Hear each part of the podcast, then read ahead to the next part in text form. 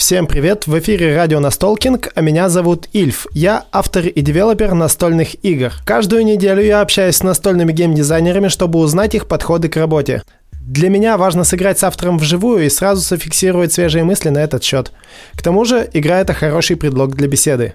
В 36-м выпуске мы вместе с Юрием Гуриным разобрали по внучкам и жучкам его игру «Репка».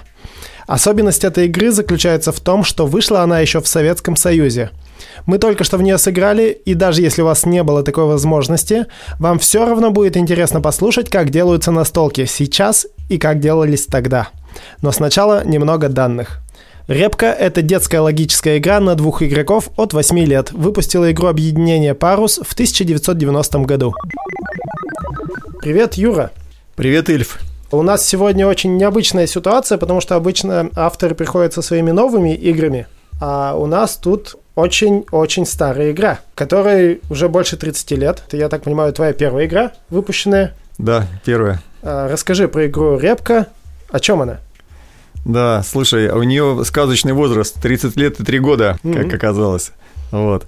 Ну, когда-то пришла в голову идея э, сделать э, что-то простое, логическое, дуэльное, типа шахмат для малышей.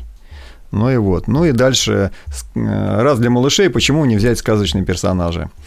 А, значит, я, помнится, мониторил, а, надо было такую сказку, чтобы персонажей было, ну, там, сколько-то. Вот как раз в Репке очень симпатичный, так сказать, коллектив такой собрался. Ну и потом а, осталось э, понять, какого размера поля, ну и там, как им ходить и какую задачу игровую поставить перед этими фигурками. Ну, собственно, расскажи тогда сначала, что, что мы в игре делаем. В игре мы строим свою команду от детки до мышки около репки. В, вот. в правилах написано бригаду. Да, да, тогда это были социалистические такие еще выражения. Да, бригады. Вот, их две, они разного цвета, одинаковый набор, естественно, фигурок.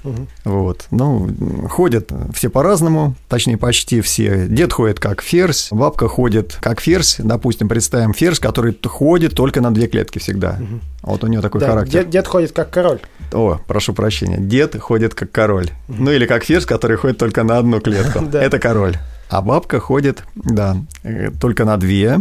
Угу. Вот по этим же правилам. Внучка тоже ходит как ферзь, но только она уже у нее маневренность больше, она ходит на две или на три клетки.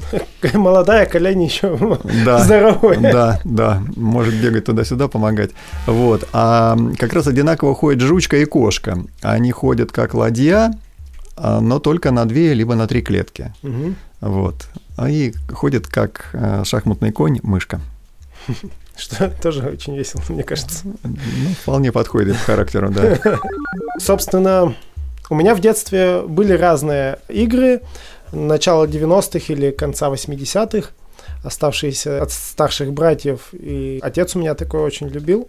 Но вот этой игры я не видел, и тут э, как раз перед э, нашей записью, перед нашей встречей я стал искать информацию об этой игре и нашел в интернете воспоминания людей, которые вспоминают, как в эту игру играли в 90-е или вот еще там в детстве, или, или когда-то там детям покупали.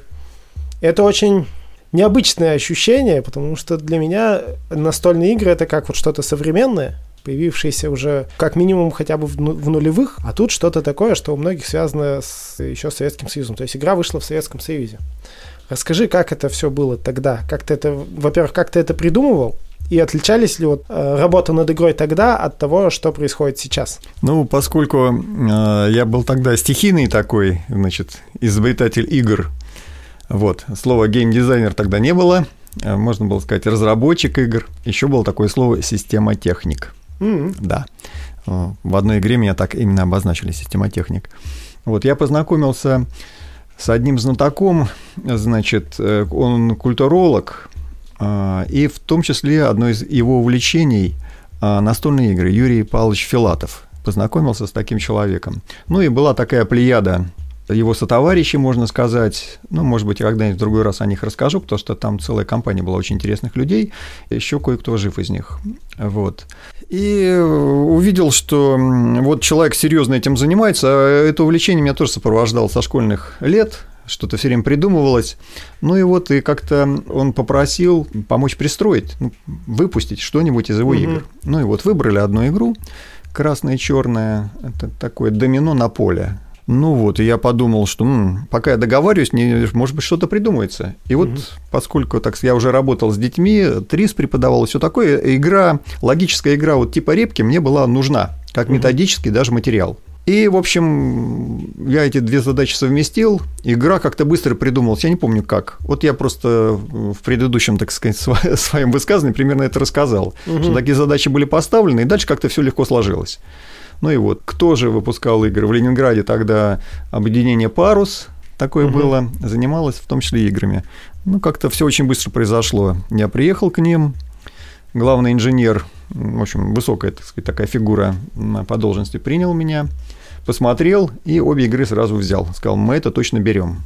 Но, говорит, «А, наше решение не окончательное, потому что есть еще инстанции, которые обязательно должны это посмотреть и принять. Я говорю, какие же? Он говорит, первая инстанция – это дворец пионеров, Анечков дворец. Угу. Вот. Ну, думаю, интересно. Ну, короче говоря, взял я эти игры, поехал в Анечков дворец. Нашел там а, человека, который за это отвечал, такая женщина была, э, в массовом отделе. Надо было прототип прилично угу. сделанный оставить им, ну и исчезнуть на какое-то время, потом тебе позвонят. А что же там происходило? Они давали детям играть. И отзывы детей, а, так сказать, если бы они были отрицательные, те а, рецензию написали бы отрицательную, и все, свободен. Значит, э, нельзя производить такую игру. Ну вот, но дети тоже оказались довольными mm-hmm. тем, что увидели. Рецензию я получил, никого ни о чем не просил. Я говорю, для меня это все было в нове. Mm-hmm. Собственно, я этим да, не, не знал, что все эти реалии существуют. Вот. Дальше Получив разрешение, э, значит, э, это объединение привлекло художника, вот, некий дизайн, и уже а, прототип, уже отрисованный, он утверждался в комитете по образованию. Угу. Вот, на, в переулке Антоненко до сих пор там комитет по образованию. И кто же там присутствовал? Там уже педагоги появлялись. Угу. Вот. А дальше представители торговли угу. появлялись. Вот. Ну и представители э, производства. Да, я помню, как я сидел там в ожидании, в некотором нетерпении, там еще какие-то, сказать, авторы, возможно, там не только а, игры принимались, а еще что-то, какая-то такая продукция. Короче, вот некая такая коллегия, значит, согласованное решение, вердикт угу. выносила. Вот. Ну, в общем, все одобрили, появилась игра. Вот. Ты мне прислал как раз ссылку, спасибо, за, вот на этих людей, которые сейчас, ну, у них ретро, там, сказать, воспоминания, да. Последний пост там написал человек буквально 21 февраля, mm. вот. Я ему немедленно ответил, мы с тобой сейчас сыграли в игру, да? Угу. Интересное же было решение. Часть правил было вынесено угу. на коробку. Ну да. И да. это не дублировалось нигде. А там как раз женщина, которая это все вспоминает, сразу написала, что коробку мы давно потеряли, ага. но из того, что, значит, осталось, э, я вот что-то склеила, собрала, отсканировала, давайте играйте, люди. А люди не могут играть, потому угу. что некоторые, некоторые правила просто отсутствуют. Я, пожалуй, это дело отсканирую и им туда приложу.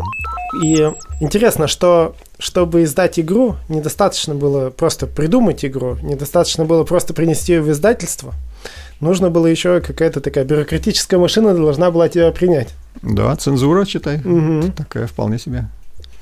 Ну и здорово, что так все получилось.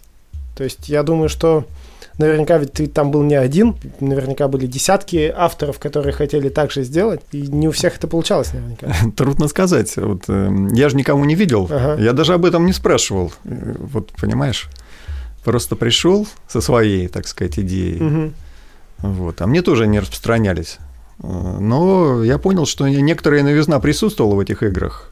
Вот. Ну, это же не, не в отличие там, от бродил каких-то. Хотя в советское время, вот, например, была игра «Воздушный бой». Не знаю, знает ли кто-то сейчас из наших э, ребят, геймдизайнеров об этой игре.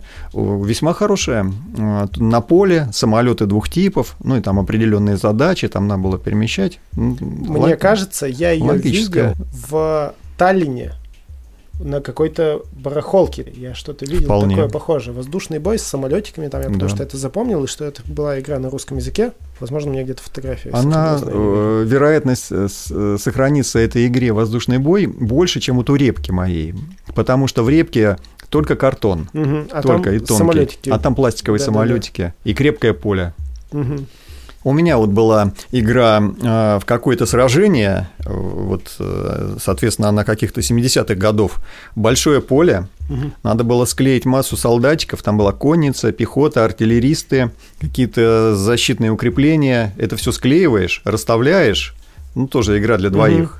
И, в общем, происходит такой поединок. по большому стрельба счету- какая-то. По, по большому счету, варгеймы в Советском Союзе были распространены. Ну, в таком вот формате, да, и виде. Вот как раз от нее ничего не осталось. Там была Ага. только бумага, Ага. кроме воспоминаний. Это сейчас как бы многие удивляются, что люди там увлекаются всерьез Вархаммером, и таких людей много. Достаточно популярное в настольной среде увлечение. А вот на самом-то деле у этого всего есть э, как бы корни, что Wargame это не увлечение наших дней. Wargame с- вообще многие говорят, что современные настольные игры как раз произошли от того, что в свое время кто-то из восточноевропейских государств, еще в веке там в 17 решил тренироваться перед боями именно в виде солдатиков. И у них резко выросло э, военное мастерство от этого, потому что они все делали как бы, в нужных масштабах и в нужных соотношениях, и из этого произошли, в принципе, современные настольные игры. Я думаю, военные историки это подтвердят. Я вот был в музее Суворова, кстати, рекомендую сходить с детьми туда. Там огромная коллекция оловянных солдатиков, и они периодически устраивают такие вот игры. А, Вот, именно, так сказать, а, большое количество войск, какие-то правила перемещения, вот. Э, И, насколько я знаю, что в штабах, там сказать, э, занимались этим, Мгм. и в Советском Союзе тоже.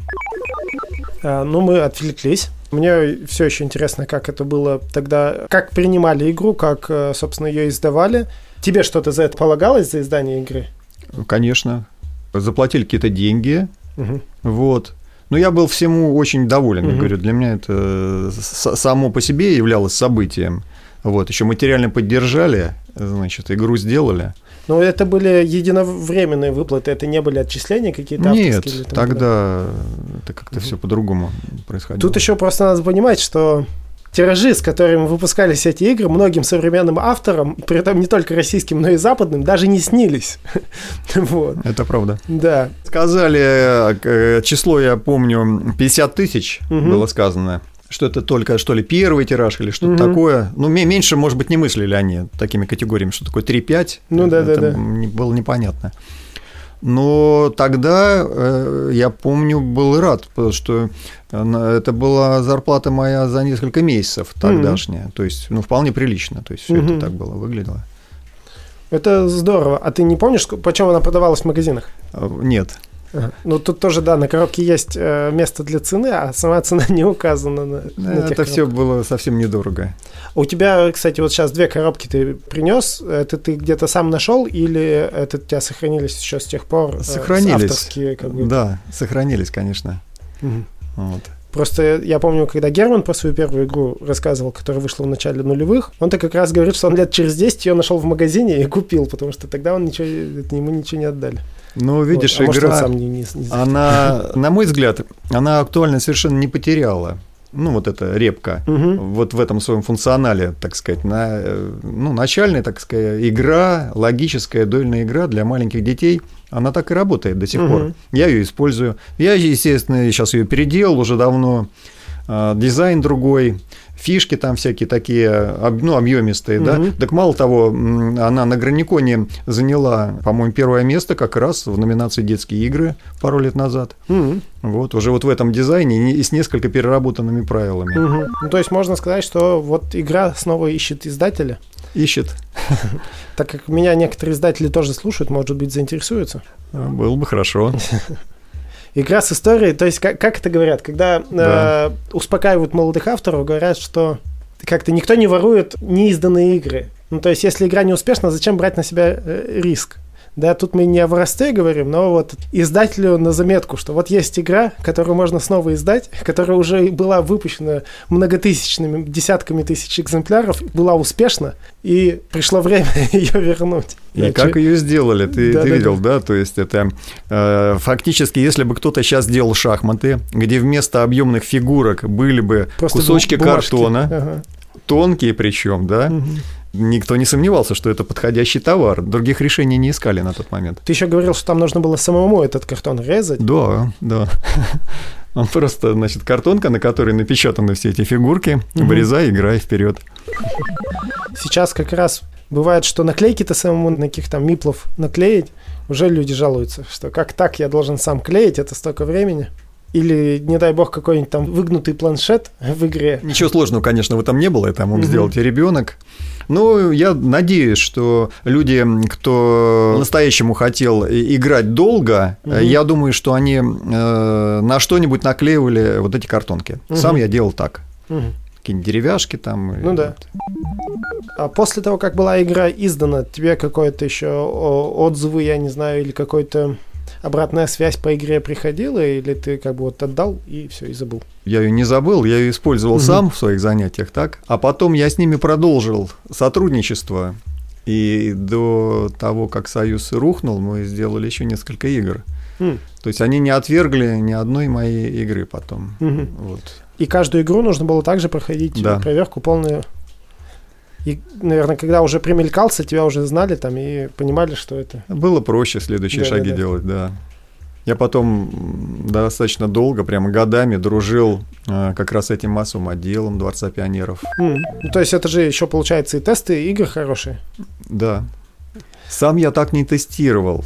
А вот, э, кстати, да, это вот то, что я хотел спросить. Как, как происходили тесты и было ли вообще что-то такое?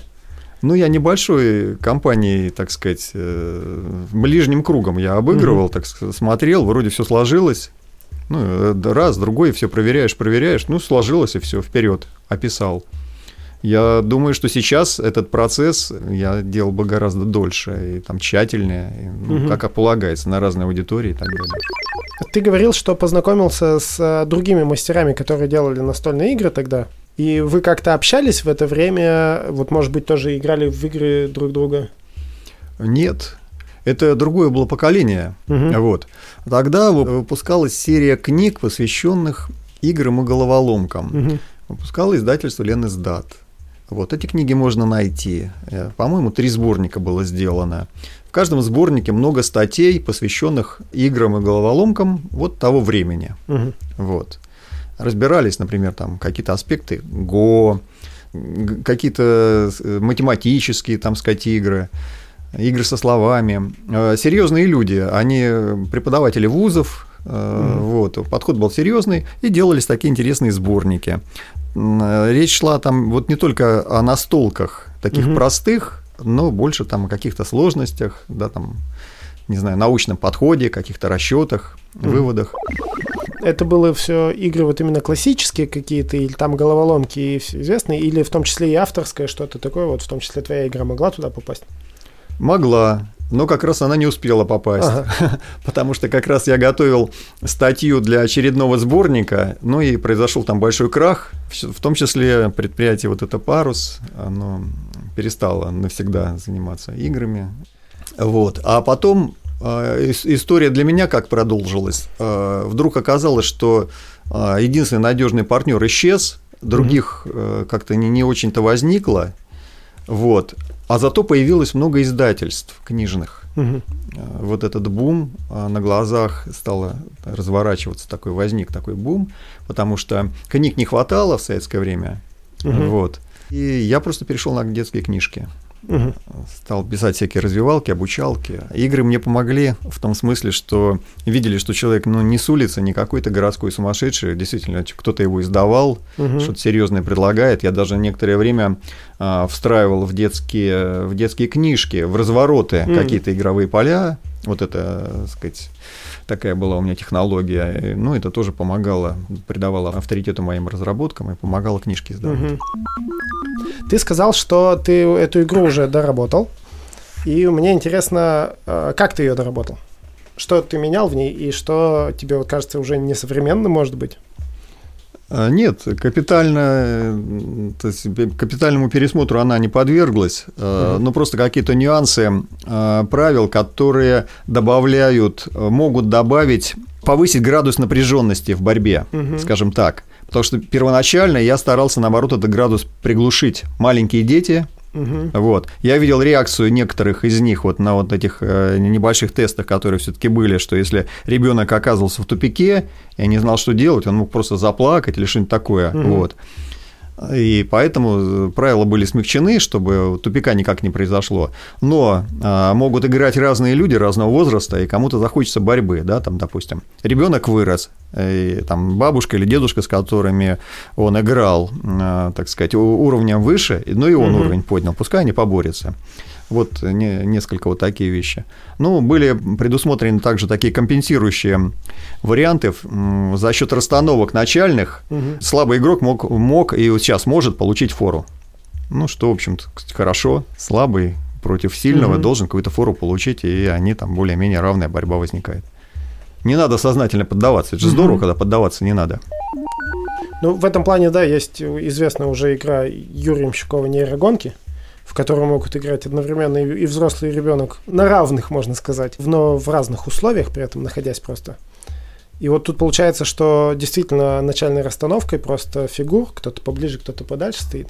Можно э, тоже это регулировать можно. Да, да, именно так. Да, я знаю эту Юру, это реализовано очень хорошо. Угу. Посоветуй нашим слушателям что-нибудь поиграть интересное. В прошлый раз ты достаточно оригинальные примеры привел, и вот интересно, что сегодня ты посоветуешь. Ну, я вот посоветую игру, которую э, я, ну, я лично назвал «Китайская стена». Она вообще-то известная, э, значит, вероятно, под разными названиями. Это такие крестики-нулики, у которых есть верх и низ. Правила простые, значит.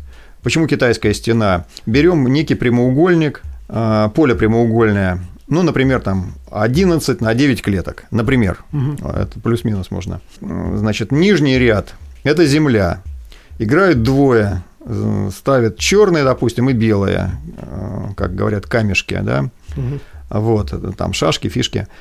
Начинают черные на востоке почему-то, э, и черный ставит на землю свой камешек. Потом белый ставит свой камешек, но он уже может поставить либо на черный камешек, либо на землю, в нижний угу. ряд. Ну и так игра и происходит. То есть нельзя повесить камешек в воздухе, он либо стоит на другом камешке, либо на земле. И выиграет тот, у кого возникнет ряд из четырех своих камней. Mm. Вертикальный, горизонтальный или диагональный. Mm-hmm. Так игра идет весьма живенько. Можно играть на листочке в клетку, mm-hmm. можно играть на, даже на, на обычном шахматном поле. А как на листочке в клетку сразу несколько камней ставить? Так нет, они и здесь ставятся, это условный верх и низ. Они ставятся в плоскости, угу. эти самые шашки, в плоскости. Не ставим, это не башня, да, угу. вот, ну, есть такая игра, и там целое да, семейство да, да, игр да, с башнями, да. А здесь нет, они друг на дружку не ставятся. Вот, это, извините, я так метафорично высказался, короче говоря. Нет, условно, нижний ряд – это земля, угу. второй ряд – это, соответственно, то, что над землей, угу. ну и так далее. Вот. Просто мы, когда кладем э, игровое поле, мы договариваемся, что вот, это, вот этот ряд – это земля у нас, угу. и выстраиваем. Ну, то есть это три в ряд классические практически. Четыре. Четыре в ряд, да. Да, четыре. Угу. Но именно четыре. Приходится смотреть, тоже некий опыт приобретаешь, необычные угу. крестики-нулики. Ну и как ты сказал, это то, что можно легко объяснить, и в том числе ребенку, Вообще мгновенно да, да, все происходит, да. Вот мне, например, это важно. Приходят вот, да. незнакомые дети, мне их надо включить в игру, да, там угу. их вот несколько человек, остальные заняты. Если я сейчас отвлекусь на них и полчаса буду объяснять что-то, угу. значит, все остальные брошены, это нехорошо. Я должен за минуту, желательно там, ну, за две объяснить. Вот такие игры помогают. Угу. Большое спасибо за рассказ, большое спасибо за совет. Я думаю, что мы еще услышимся. Постараемся. Спасибо, что пригласил. Всем привет. В этом выпуске радио Настолкинг мы разговаривали с Юрием Гуриным о его очень старой игре «Репка». Спешу напомнить, что если вам интересно слушать этот подкаст, можете поддержать нас ВКонтакте. Это откроет вам двери в наш особый чатик с авторами игр и донами Настолкинга.